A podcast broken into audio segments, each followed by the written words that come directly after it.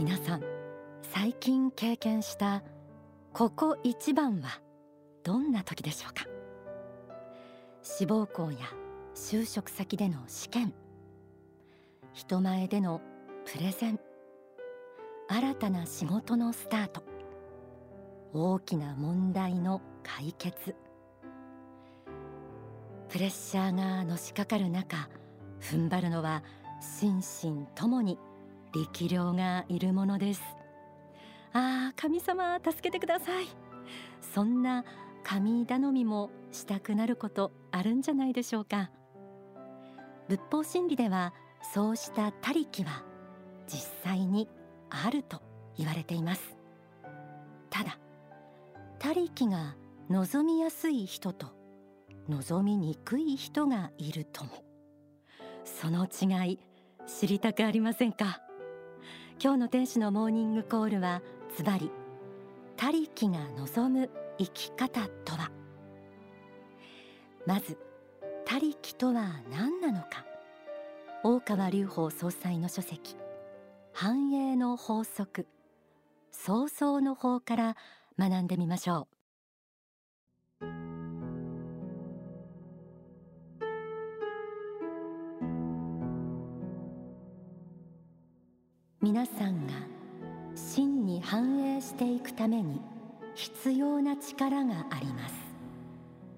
それは高級霊たちの力です。人間は各人が一名自分の守護霊というものを持っています。これは地上に生きている人たちを守り全導するために仏がつけている魂の教師であり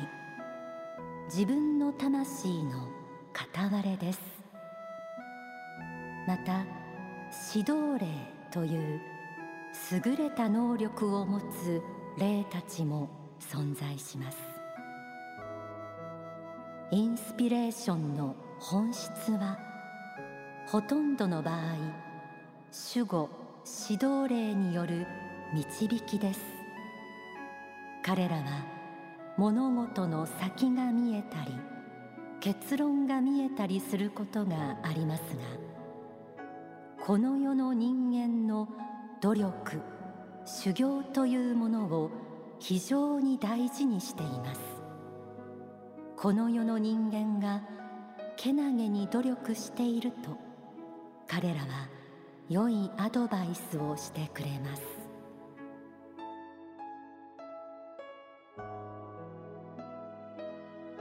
他力とは霊天上界にいる高級霊たちの力のこと。守護霊は自分自身の魂の兄弟の一人。また特別に優れた能力を持つ指導霊たちの力が望む場合もある。ということです。皆さんもこんなことありませんか？自分にはこんな力があったのか。いつもの自分の力や考えじゃないみたいだ。とかなんだか冴えた自分に出会ったこと。そんな時は他力が望んでいるかもしれません。またもうこれまでかと思うような時でも他力が望むとどこからともなく力が湧いてきて自分や周りの人の人生を好転させていくことができるようになったり。また他力にはこんな現れ方もあるのではないでしょうか。書籍幸福の原点上昇思考にはこのように説かれています。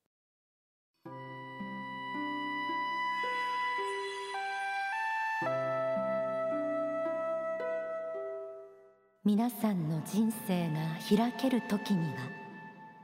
必ず奇人尊い人との出会いがあるのではないでしょうか。皆さんにチャンスをもたらしてくれる人との出会いがあるのではないでしょうか。人生に勝利していくためには皆さんを幸運幸福に導く方との出会いを大切にしなければいけないのです。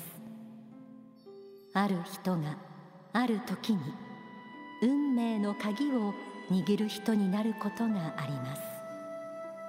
その時にそのアドバイスなり意見なりを汲み取ってしっかりとした方向に歩むかどうかが大事なことなのです。自分を導いてくれる人との出会いを大切にしたいという気持ちだけは忘れてはいけません。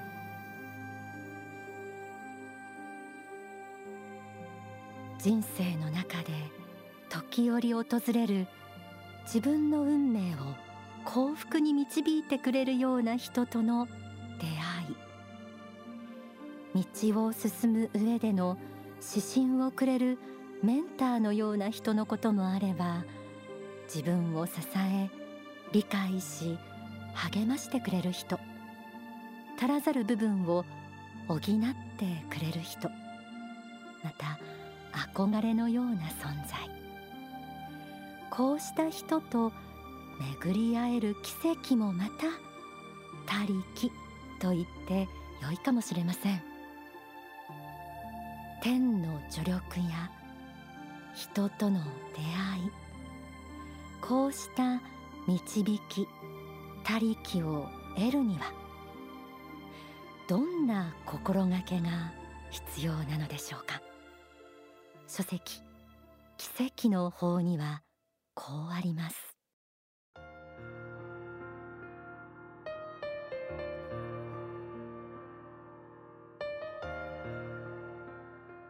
この世の人間が努力をしているとあの世からも救いの手が差し伸べられます。これは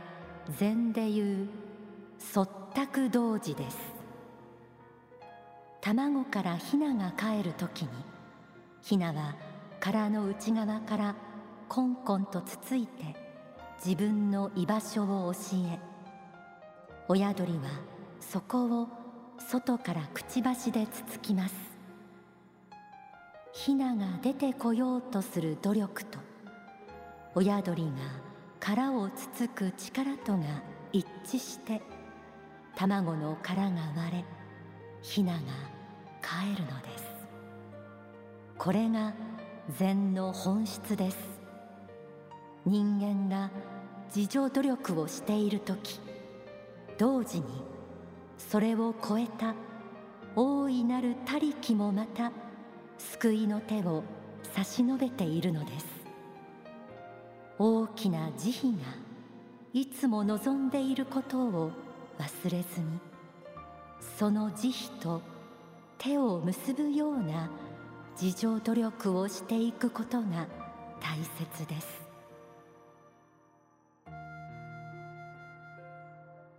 努力そのものが自我力のようになってしまってはいけません。目に見えない世界からの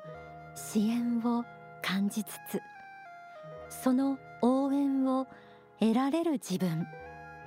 助力に見合うような自分を日頃から作っておくことこの心構えが大事です。そうすれば必ずここぞの時に他力はあなたに味方するはずです。日頃からの自分づくりや力を磨いていくことと霊天上界の力が望むことといえば大川総裁その人です。総裁自身もまた自らの姿でそれを示しています。これまでに3000回を超える説法をされていますが最初の座談会の時からノートや原稿用紙やメモがなく何も考えないで演題に立てと支援霊たちから言われていたそうです。これは鋼鉄の法にも書かれてあることなんですが立てば自然と言葉が出てくる。それさえ信じることができなければ宗教家としては非常に情けない状態であると言われたそうです。神々の言葉が望むという最大の奇跡を続けられているのは総裁自身も日頃からそれだけの努力を重ねていらっしゃるからだと思います。今日は他力が望む生き方とは？と題してお送りしています。ではここでその大川総裁の説法をお聞きください。各人がこの世に生まれた修行の目的から考えれば自助努力は必要です。創意工夫知恵を絞ることは非常に大事です。しかしまた同時にそれを助けようとする力も働いているんだということを忘れてはいけない。しかし助けようとする力が働いているから自分は何もしないでいいんだというふうな甘やかし心でもってはまたその高級霊の波動も近寄ってこなくなる。天は自ら助くるものを助くと言いますね。その通りなんだということですね。自助努力セルフヘルプの精神を持っている人こそ助けたいんです。手助けしたいんです。そういう人がやはり指導者になるべき人だから。そういう人が多くの人々に幸福を分配していく人だから。そういう人が多くの人々を成功させていく人だから。だからそういう人にこそ天は手を差し伸べていくんですね。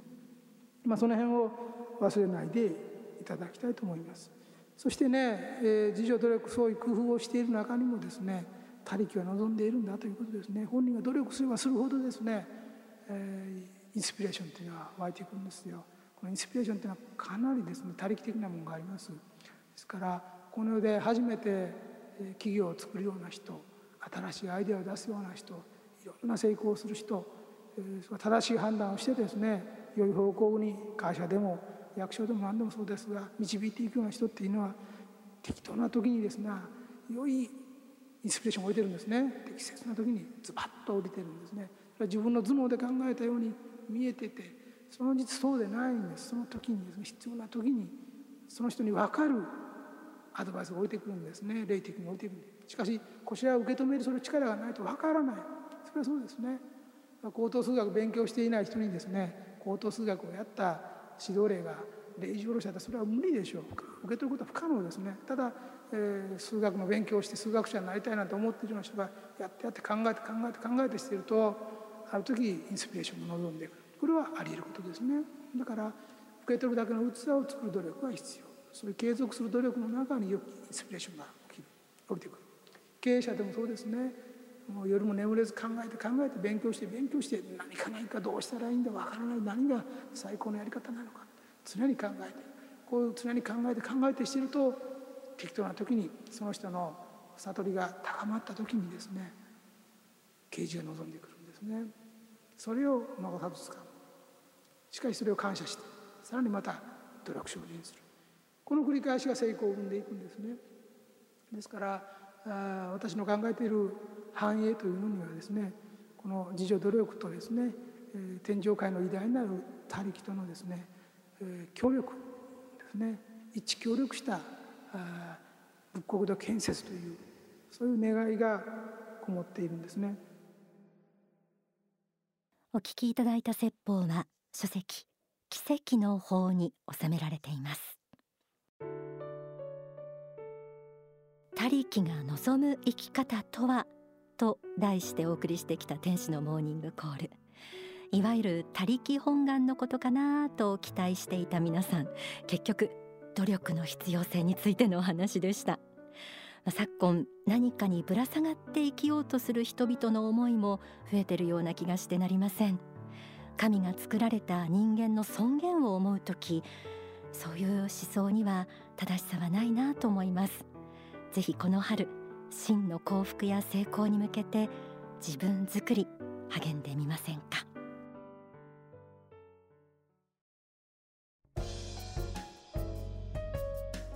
天使のモーニングコールこの時間はオンザソファーです。春のお彼岸の時期でもあります。ご先祖や先に旅立った愛する人に手を合わせに行くという人もいらっしゃると思います。今日はですね個人への供養ですとか、えー、葬儀の意味などについてもお話を出家者の方に伺おうと思ってお迎えしました。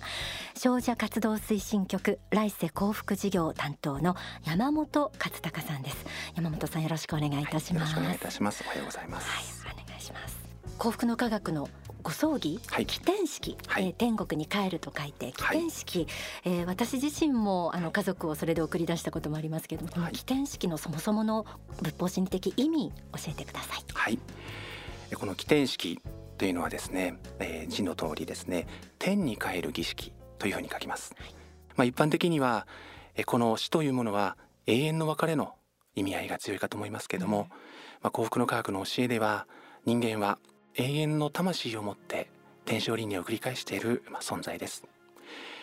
この起点式は今世の人生を無事に終えられてそしてあの世への入学式としての位置づけがございます。そしてこの起点式非常に個人への感謝に満ち溢れた温かい儀式でございます、私もこの起点式よく参加させていただいて思うんですけどもお一人お一人の人生がやはり一人で生きているんではなくて多くの方に生かされているまた愛されている一人一人の人生には深い意味があるなということを、まあ、参加者全員がこう感じさせていただけるような、まあ、そういう深い儀式になっているかと思います。幸福の科学のこの起点式というのは他の宗教とこうすごくこう違いがあるとすればどんなところでしょうかね。はい、幸福の科学のこの起点式まあ、同志はもちろん、まあ、幸福の科学で修行を積んだ、え装飾者が担当いたします。